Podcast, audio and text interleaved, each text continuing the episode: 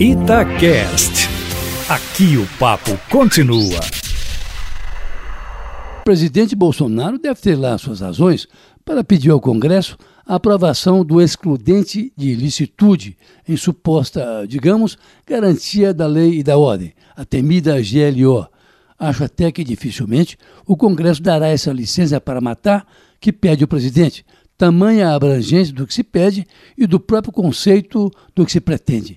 Que se pede, Kátia e Eustáquio, é que o governo federal entre com força total em toda a mobilização social, que para este governo tem um outro nome, na medida em que os governos estaduais, estes os verdadeiros mantenedores da ordem pública, pedirem o apoio do governo federal.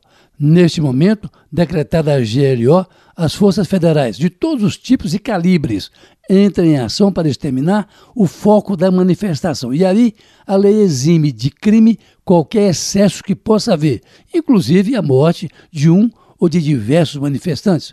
Para o presidente, num conceito que leva ao absurdo, digamos, qualquer perturbação da ordem cai na GLO, desde que o governo estadual peça a sua aplicação ônibus queimados, ocupação de propriedades públicas ou privadas, por exemplo, tudo isso se enquadra no que o presidente Bolsonaro chama de, abre aspas, atos de terrorismo, fecha aspas.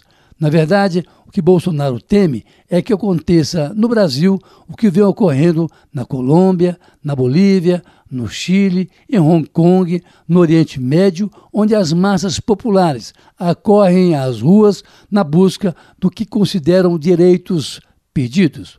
O governo teme a ocorrência aqui de coisas desse tipo, até porque o continente latino-americano, especialmente, parece ter entrado em erupção, com tantas manifestações praticamente nas nossas fronteiras.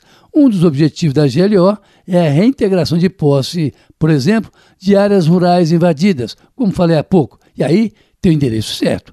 É a bancada ruralista em ação e onde Bolsonaro espera encontrar maior apoio para a aprovação não só dessa, mas das outras medidas solicitadas ao Congresso mas que tem enfrentado grande reação na Câmara dos Deputados, principalmente que é onde o povo se sente mais representado, uma vez que o Senado, como todos sabem, representa mais os interesses dos estados.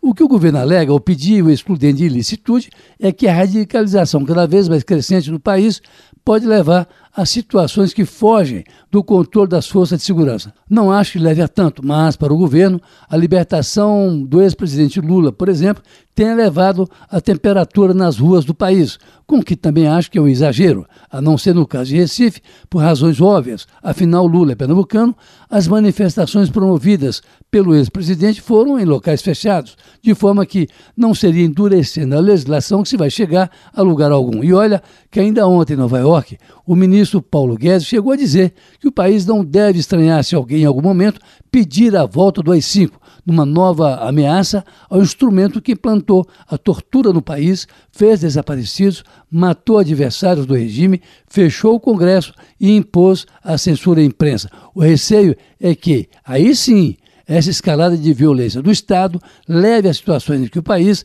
não precisa e o mundo já repudia. Carlos Lindenberg, para a Rádio Tatiaia.